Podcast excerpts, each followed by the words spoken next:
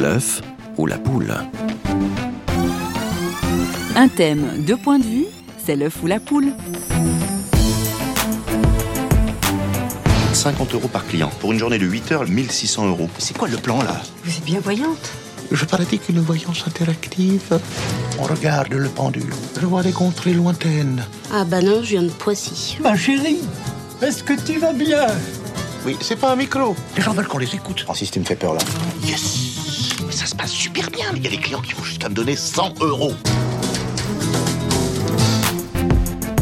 Bonjour et bienvenue à l'écoute de l'œuf ou la poule. Nous avons bien du monde aujourd'hui, pas moins de trois intervenants pour nous parler d'astrologie, de guérisseurs et de démons. Et oui, n'ayons pas peur des mots.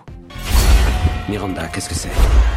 Quelque chose est en train de m'arriver. Je comprends que vous soyez bouleversé. Je suis ici pour vous aider. Vous pouvez avoir confiance en moi. Comment faire confiance à quelqu'un qui vous croit folle? Toujours pas convaincu. Elle n'a pas besoin d'un prêtre, mais d'un psy. Nous recevons pour invité principal un évangéliste qui s'exprime au vu de son expérience et de son ancrage biblique, Emmanuel Menlein. En ouverture à cette émission d'un quart d'heure, faisons un sort, si j'ose dire, à l'horoscope dont on dit au mieux qu'il est du registre de l'aide psychologique et à l'astrologie dont certains tenants prétendent qu'elle relève des sciences exactes, rien n'est moins sûr. Voici un rappel de la façon dont les astres sont considérés d'un point de vue biblique. C'est le théologien, pasteur et actuel rédacteur en chef du journal Réforme, Antoine Nuis, qui est interrogé. Puis nous entendrons dans la foulée Emmanuel Menlein au micro de François Sergi.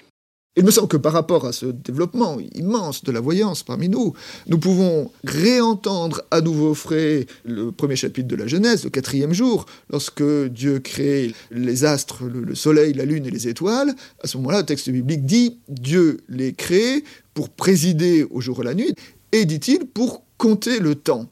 Il me semble que derrière cette notion-là, nous trouvons dans le texte biblique une parole très polémique par rapport à l'époque à laquelle il a été écrit. Et Israël était entouré, euh, que ce soit à Haran, en Mésopotamie, enfin, ou en Égypte même, de religions qui adoraient les étoiles, qui adoraient les astres, le soleil, la lune. Et par rapport à ça, quand l'écrivain biblique dit, d'une certaine manière, le soleil et la lune sont des créations de Dieu, qui sont donnés pour compter le temps et pour décorer le jour et la nuit, euh, c'est polémique par rapport à ces religions. Et ben, je crois que cette parole polémique, il faut la faire retentir encore aujourd'hui.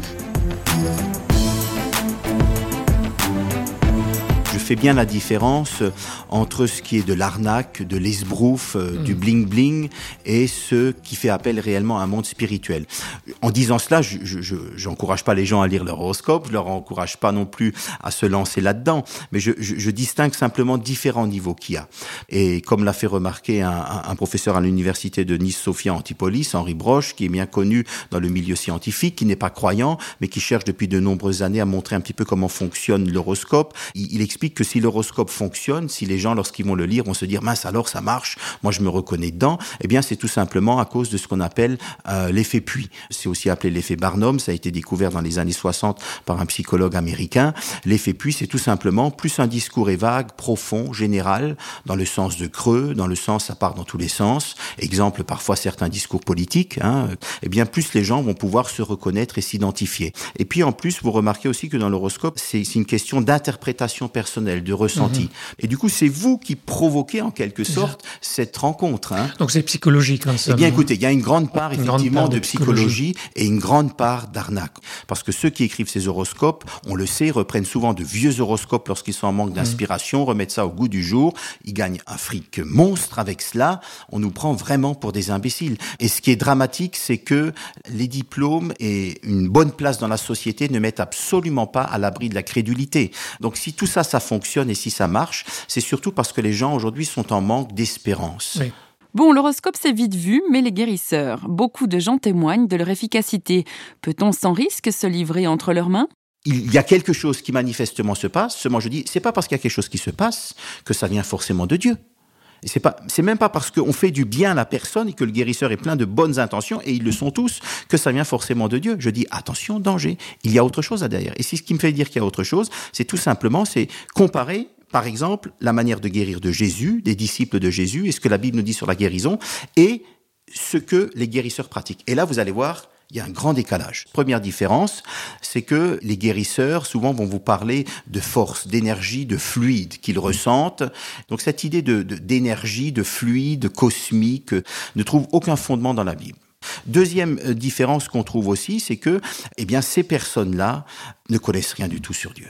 Et j'ai remarqué qu'il y avait aussi ce qu'on appelle un grand mélange. C'est-à-dire, ils vont prendre certains éléments de la Bible, certains éléments d'autres spiritualités, et puis on, fait une sorte de mhm. cocktail, on mélange tout ça, et puis voilà, ça fait pchit.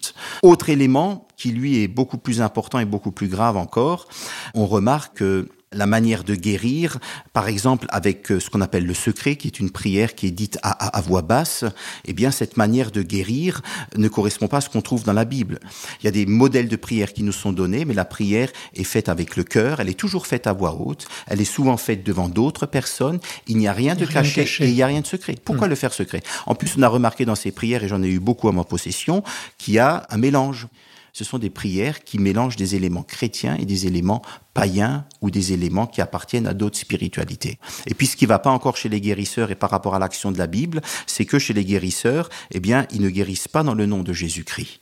Et le problème, c'est que souvent, c'est eux-mêmes qui prennent la maladie sur eux. Moi, j'ai rencontré des guérisseurs qui étaient malades comme des chiens. Dans la Bible, c'est pas la personne qui prie qui prend le mal sur elle. Le mal est transféré, c'est Dieu qui le prend, qui l'ôte. Le mal a été placé sur la personne de Jésus-Christ.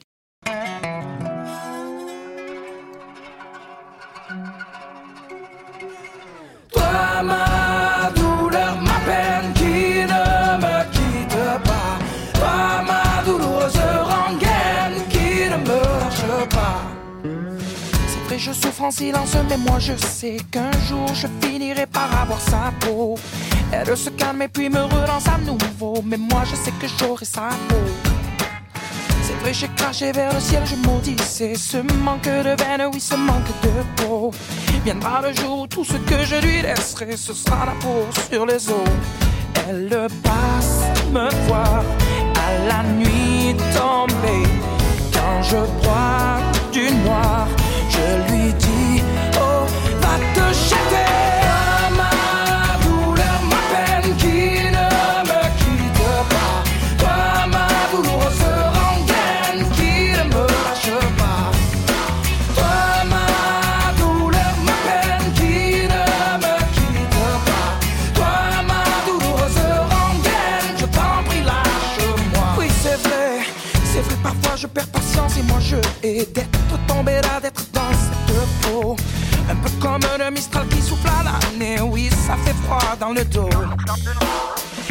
me joue des il me mène en bateau. Ça fait boum boum boum comme une pensée malsaine. Elle finit par bouger, non, c'est pas trop tôt. Va te noyer dans la Seine. Elle passe me voir à la nuit tombée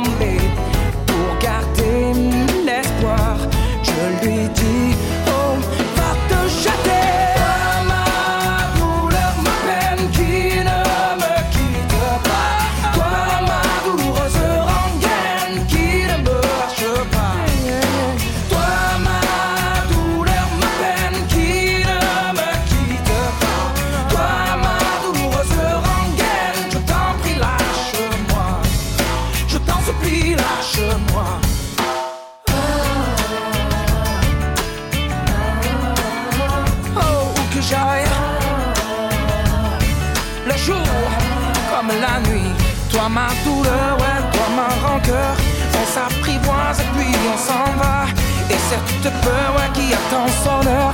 Moi je lui dis, va te jeter.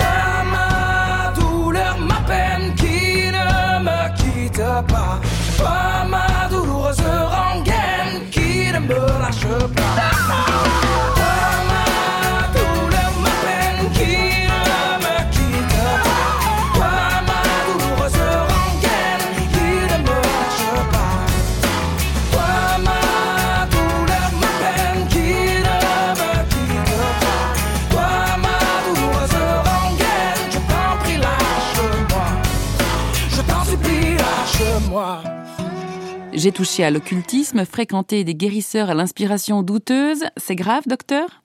Emmanuel Menlein, en bon évangéliste, nous donne des conseils avisés, mais que l'on ne se sente pas jugé, ce n'est absolument pas le but. Alors cette démarche, elle consiste à quoi? Elle consiste déjà à reconnaître que ce qu'on a fait n'était pas bon et contraire à ce que Dieu veut pour notre vie. Deuxième étape, si vous voulez, consiste à se repentir, c'est-à-dire je demande pardon à Dieu, même si j'étais pas conscient, même si j'y Si suis allé, j'étais ignorant, même si j'étais ignorant, je, je, je demande pardon. Et souvent cette étape est, est déjà produit déjà une, une certaine libération. Et puis après, si je vois qu'il y a des problèmes dans ma vie, si je vois par exemple que suite à avoir après consulter un guérisseur, il y a d'autres maladies qui sont réapparues. Souvent, les gens vont avoir des problèmes psychologiques. L'étape, ça va être bien sûr de mettre sa foi en Jésus, et puis que quelqu'un ensuite prie pour nous. Alors là où ça se fait pas du jour au lendemain, c'est c'est parce que la délivrance est aussi euh, dans un processus de conversion finalement. Tout à fait. Hein? Vous avez entièrement raison là. La délivrance est une conversion. Hein, si vous regardez bien dans les évangiles, ceux qui ont été délivrés, c'était une conversion. Ils se sont repentis, le Christ les a délivrés, et puis après ils ont suivi le Christ. Suivre Jésus, c'est quoi? Eh Bien, c'est je vais commencer à, lire la Bible, je vais commencer à prier, je vais commencer à rencontrer des chrétiens, je vais avoir des gens qui vont m'aider, qui vont me reformater.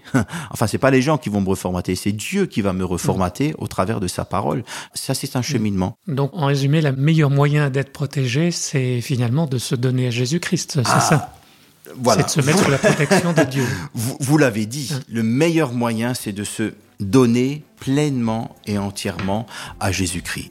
Et celui qui est en nous, nous dit la Bible, est plus fort que celui qui est dans le monde, c'est-à-dire l'esprit du monde, les diables et les démons. Un petit détour, enfin, du côté de la psychiatrie nous a semblé nécessaire. Nous avons fait appel au psychiatre Claude Buchold. Il est chrétien, il croit au monde invisible, mais c'est surtout sur le plan professionnel qu'il répond aux questions de François Sergi, lequel n'a pas manqué de lire un article du docteur Buchold dans les cahiers de l'école pastorale, édité par Croire Publications, dont le titre est Les coulisses du démon, le regard d'un psychiatre. Nous vous recommandons sa lecture. c'est qu'il peut arriver que les démons occupent le devant de la scène et en mettent plein la vue en quelque sorte. Je pense que la démarche doit être, et surtout en ce qui me concerne, de voir ce qu'il y a derrière. Et il peut y avoir effectivement une pathologie euh, psychiatrique ou psychologique. Alors, je pense que la principale pathologie, à laquelle il ne faut absolument pas passer à côté, hein, relève du délire. C'est une perte de contact avec la réalité, la conviction qu'on perd contact du contrôle de soi-même et qu'on est comme euh, parfois envahi, téléguidé de l'extérieur. Cela se soigne bien par euh, une prise en charge psychiatrique, en particulier par euh, les neuroleptiques, les, les médicaments psychotropes. Mais les délires, le délire dont vous parlez, euh, il il est chez certains patients euh, d'ordre religieux? Justement, la personne et aussi l'entourage cherchent à mettre un sens dans ce qui est vécu. Un sens dans les voix qu'on entend, un sens dans cette conviction d'être téléguidé. Et c'est ça qui me semble tout à fait fondamental, c'est qu'au début, il y a un dérèglement mental, psychique, et qu'ensuite, on cherche à y mettre un sens. J'aimerais tout encore insister peut-être sur le fait que dans toutes ces questions de démonisation ou la, de la personne qui se présente comme possédée, il y a une déresponsabilisation de la personne. hein. Le démon m'envahit, le démon agit en moi. C'est peut-être une façon culturelle parfois, ou même souvent, d'exprimer ce que nous les Occidentaux nous exprimons par on, on, me fait du tort, on me fait du mal, on m'en veut, euh, la société, ou bien euh, aussi le corps. J'ai mal ici, j'ai mal là. euh, toutes sortes de façons de s'exprimer sans être conscient de sa responsabilité personnelle, de son être personnel.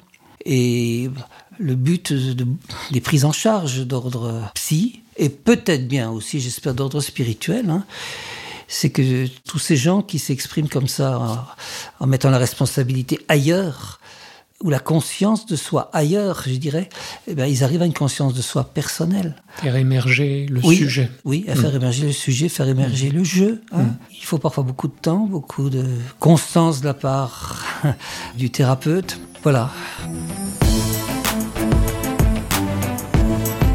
Dieu nous veut en pleine possession de nos moyens et pour poursuivre la réflexion mentionnant deux ouvrages, celui d'Emmanuel Menlein, médium, astrologue, guérisseur, ce qu'ils ne vous disent pas aux éditions BLF Europe et dans le registre protestant réformé aux éditions Labor et Fides, l'étude de Raphaël Picon, Délivre-nous du mal.